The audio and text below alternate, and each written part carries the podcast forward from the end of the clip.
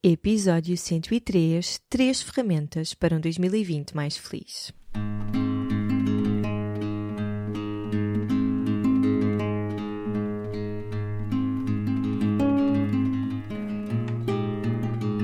Olá, eu sou a Cláudia e este é o Oficina Podcast. Todas as semanas trago-te um convidado a uma reflexão que te vão ajudar a viver de uma forma mais simples, feliz e consciente. No Oficina não existem verdades absolutas e aqui tudo é uma descoberta. Olá a todos e a todas, bem-vindos e bem-vindas a mais um episódio do Oficina. Esta semana sou só eu e o microfone para vos falar sobre três ferramentas que me ajudaram muito a ser mais feliz. Para quem já acompanha o podcast e o meu trabalho, certamente já me ouviu falar destas três coisas, por isso não vos vou dar assim uma grande novidade, mas acho que é mesmo importante ficarem para ouvir este episódio porque, de uma forma muito simples, quero partilhar um bocadinho convosco o que é que estas ferramentas podem fazer por vocês. Isto veio no seguimento de um pouco pelas redes sociais já se começa a ver que cada pessoa está a fazer o seu balanço de, de, final de ano. E claro, aquilo que nós queremos para o ano seguinte é sempre mais amor, mais concretização, mais saúde, mais dinheiro. E por isso estas ferramentas fazem todo o sentido para que vocês possam realmente concretizar tudo aquilo que desejam. É claro que aquilo que eu estou a partilhar não quer dizer que os desafios não, não aconteçam e que a vida não se desenrole e que não vão acontecer eh, algumas coisas que nós não controlamos em 2020. Mas sem dúvida, para mim, estas ferramentas me têm ajudado muito, muito, muito a estar mais focada e a estar mais feliz. Vamos a isso então.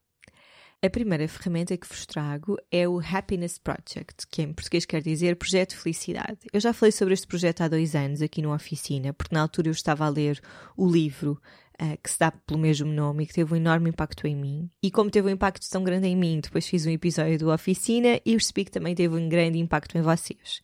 Na altura também criei um grupo de Facebook só dedicado a este projeto e que hoje já conta com mais de 600 pessoas, onde fomos partilhando a nossa experiência com este projeto. Então, em que, é que consiste este projeto? Este projeto foi desenvolvido pela escritora e investigadora americana Gretchen Rubin.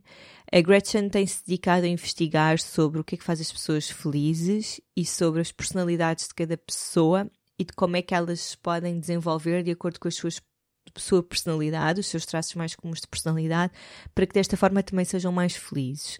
A Gretchen escreveu em 2009 este livro, o Happiness Project, e hum, o grande objetivo dela foi demonstrar às pessoas essencialmente que a felicidade está nas pequenas coisas do dia a dia e que é possível nós sermos felizes sem mudarmos nada substancial nas nossas vidas, sem precisarmos de mudar de emprego ou de casa, ou de repente ganharmos a lotaria, que é possível nós sermos felizes com as pequenas coisas.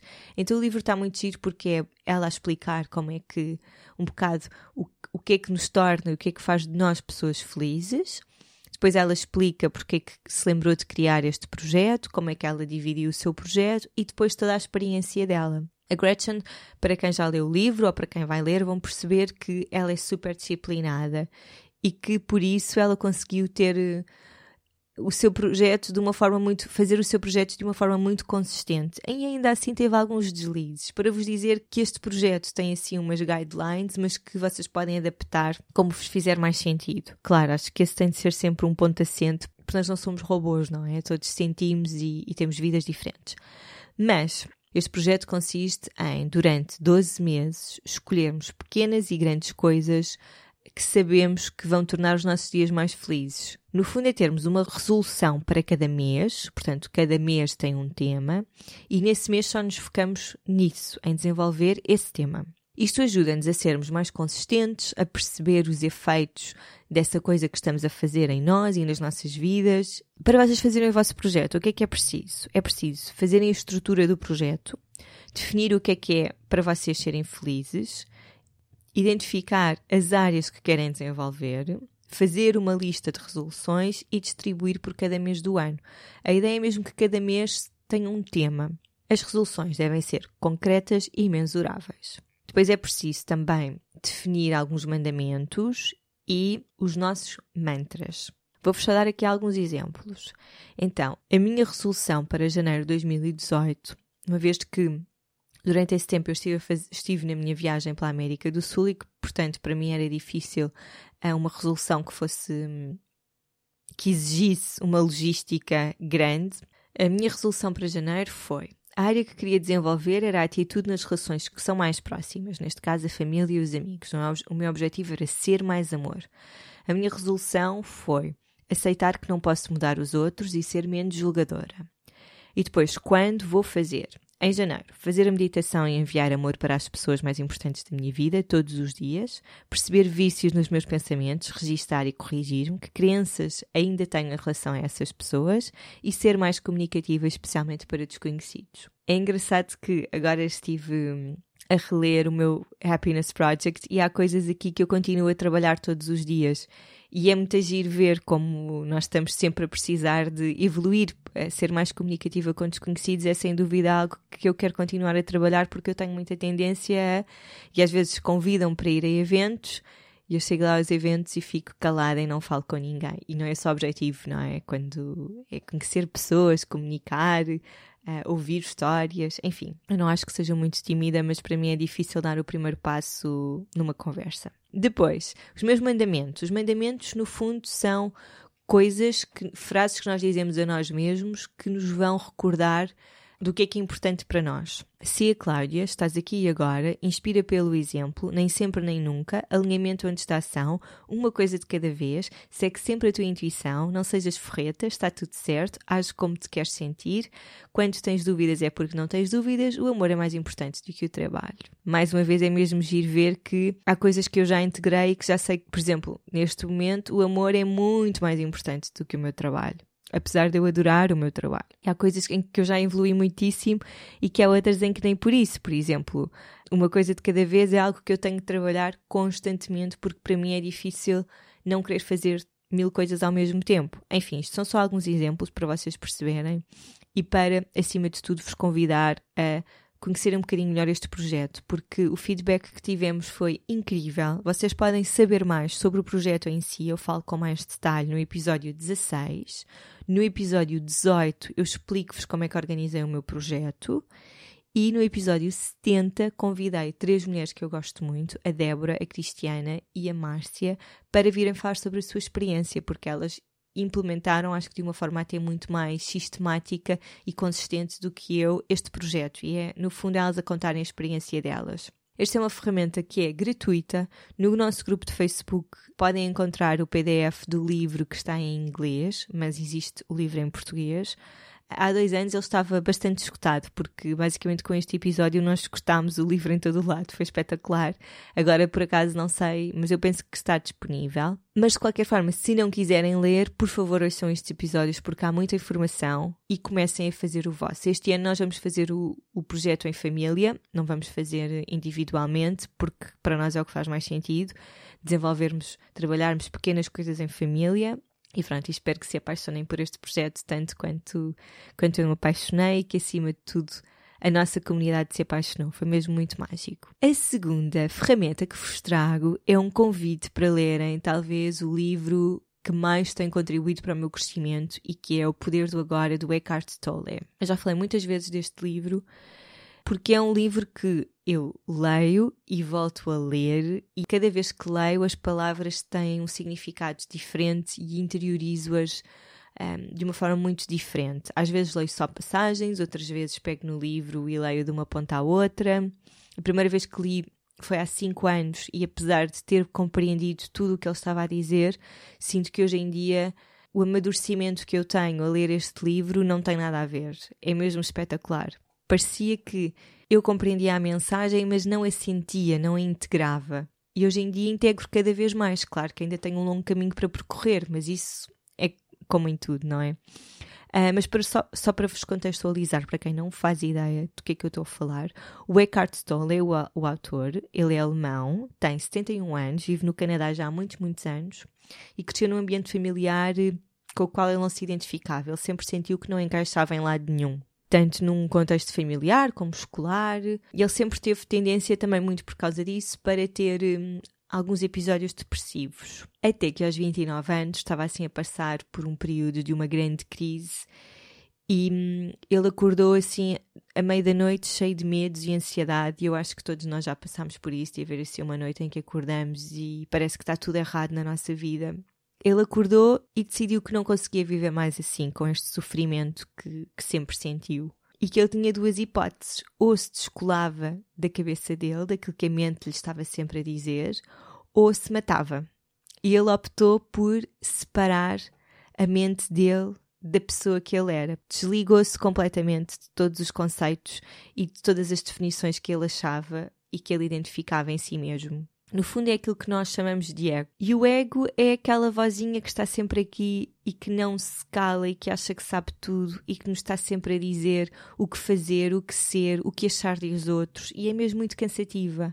E ele decidiu nessa noite calar essa voz. E desde então ele tem focado muito o seu trabalho a explicar às pessoas que esta voz é só uma voz, que não nos representa, que não nos define, que nós não somos os nossos pensamentos, nós não somos a construção que os outros fazem de nós, nós não somos o nosso trabalho, nós não somos os papéis que representamos, porque isso é uma ínfima parte daquilo que nós somos e nós podemos ser simplesmente sem ser nada destas coisas. E é incrível como, pelo menos para mim, é por isso que isto é tão importante e é por isso que este livro tem tido um impacto tão grande em mim é mesmo de eu posso só existir sendo eu mesma e aceitar-me exatamente como sou, no momento presente, que é a única coisa que existe. Ele foca-se também muito nisso, por isso é que o livro se chama O Poder do Agora, porque é o, o poder de viver com esta presença, sem estar sempre a julgar, a questionar, a, a dramatizar, é mesmo existir somente. Isto é uma filosofia muito budista, diria, também é muito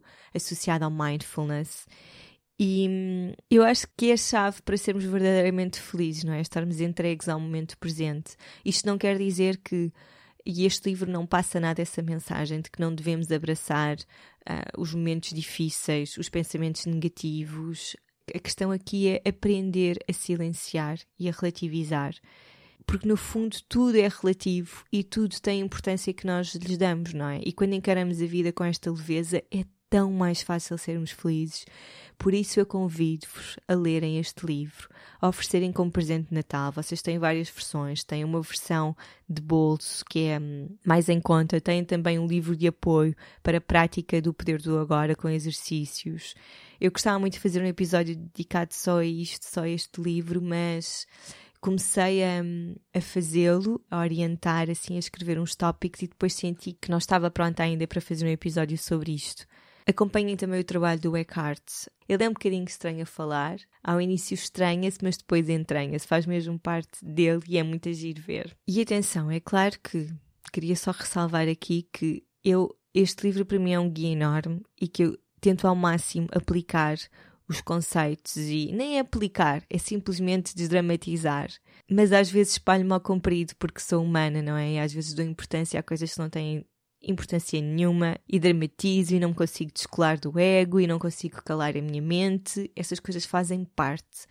E é por isso que vos trago a última ferramenta e que é definir os nossos conceitos. Eu também já falei sobre isso muitas vezes e que é sem dúvida o, o livro do poder do agora e esta questão de definir os nossos conceitos para mim são a chave da minha felicidade. Atenção, isto é muito pessoal.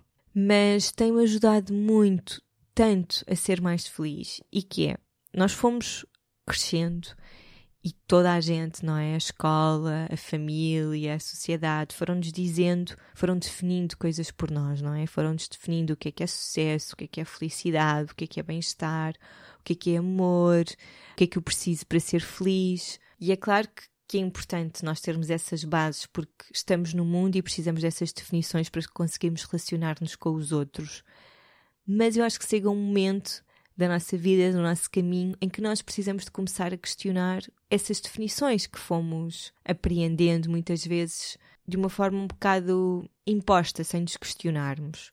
E ser adulto para mim é muito isto, é questionar, para lá, o que é que é para mim ter sucesso? O que é que é para mim ser feliz? O que é que é para mim amor? O que é que é para mim tranquilidade? O que é que é para mim paz? O que é que é para mim ser abundante? O que é que é para mim ter dinheiro até? Porque para mim eu posso perfeitamente viver bem com 200 euros e para ti se calhar isso é impossível, não é?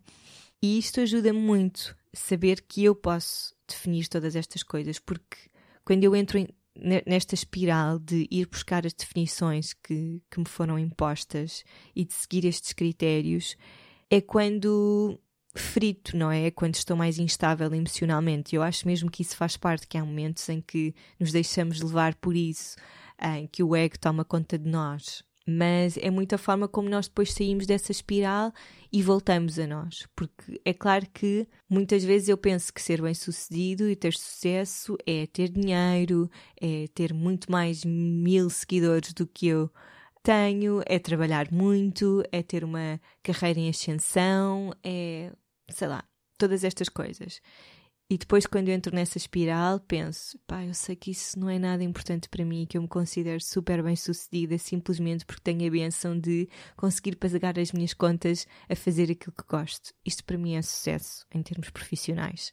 Mas às vezes entro nessa espiral de achar que o sucesso é aquilo que nós vemos lá fora, que é ter um grande carro, ter uma grande casa, ter um grande salário, ter um armário cheio de roupas e de sapatos e de malas e de joias e de etc. Acho que já estou a dispersar um bocadinho, mas basicamente é isso que eu vos quero dizer e convidar-vos a fazerem, porque é, eu acho que é a forma mais essencial que nós temos para ser felizes e que é viver no momento presente e saber que eu tenho o poder para criar a minha realidade, para definir a forma como eu quero viver. Nós muitas vezes também nos prendemos àquilo que achamos que os outros acham de nós e entramos numa espiral de autojulgamento, porque aquela pessoa acha isto sobre mim, então eu vou agir de uma forma diferente para ir contra essa ideia, essa construção que essa pessoa achou.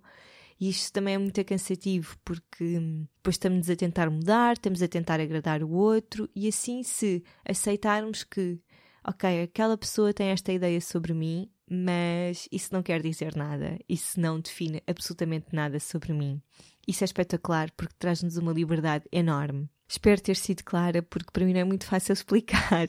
É, são conceitos muito vagos e mas espero que, que estas três pequenas ferramentas, o Happiness Project, o livro O Poder do Agora do Eckhart Tolle e, por último, aprendermos a definir todos estes conceitos-chave que nos vão sendo impostos, sem dúvida, são ferramentas que, que te podem ajudar a ter um 2020 e uma vida mais feliz. Sendo que o próprio conceito de felicidade também é muito relativo. Antes de me ir embora, quero só trazer-vos algo, algo que eu sei que também vos pode fazer mais feliz e tem feito muito, muito feliz as várias pessoas que já, que já fizeram parte e que é o programa Holística.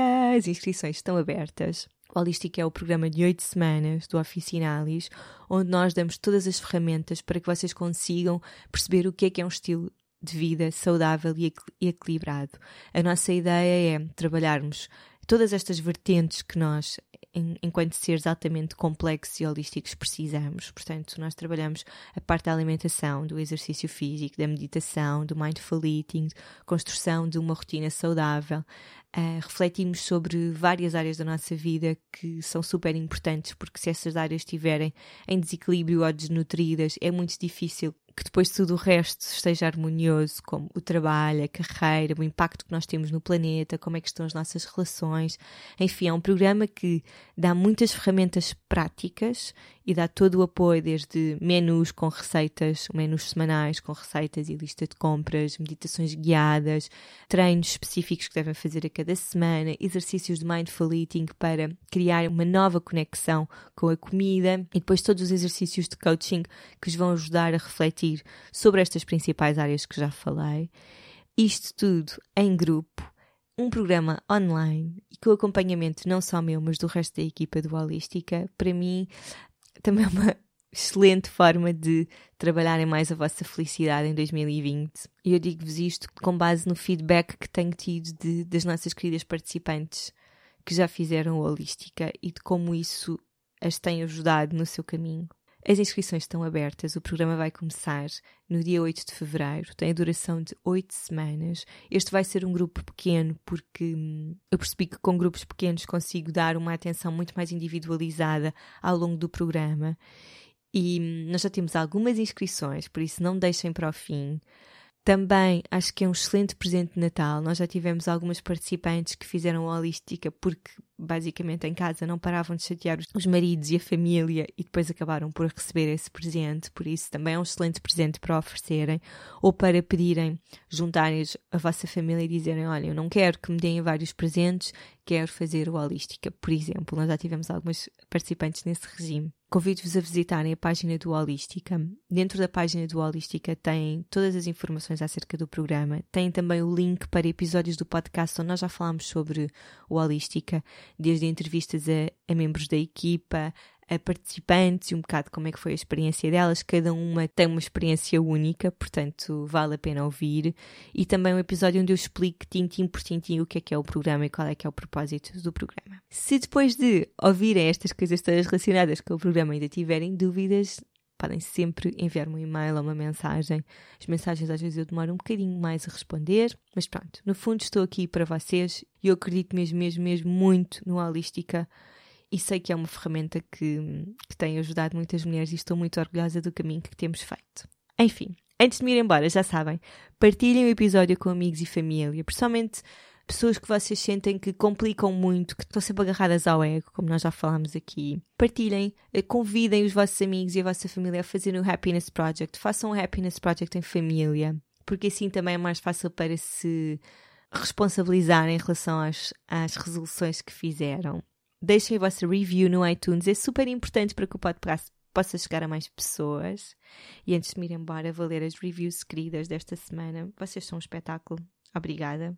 Então, tipos. A M. Souza Martins diz: Parabéns pelo podcast. Muito honesto, temas interessantes e sempre pessoas tão inspiradoras. Muito, muito, muito Obrigada. Depois temos a CS Figueiredo, que em relação ao episódio 102, que é o episódio anterior, o último episódio, onde falei com a Kátia Curica sobre cosmética natural e os químicos que colocamos na pele, ela diz, ou ele, desculpem, que episódio fantástico, para não variar, mas adorei conhecer a história de vida e o projeto da Kátia. Sem sombra de dúvidas, inspirador. Continua o excelente trabalho, Cláudia, e jamais ponderes a forma como estás a fazer, porque está a ser incrível.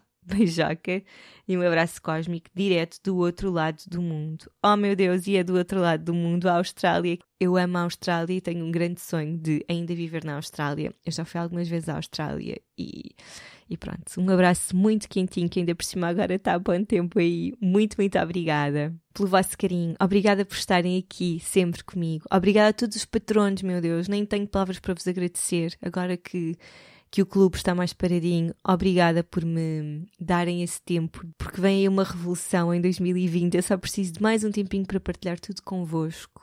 Obrigada pela vossa paciência. Até daqui a 15 dias, um dia cheio de sala interior.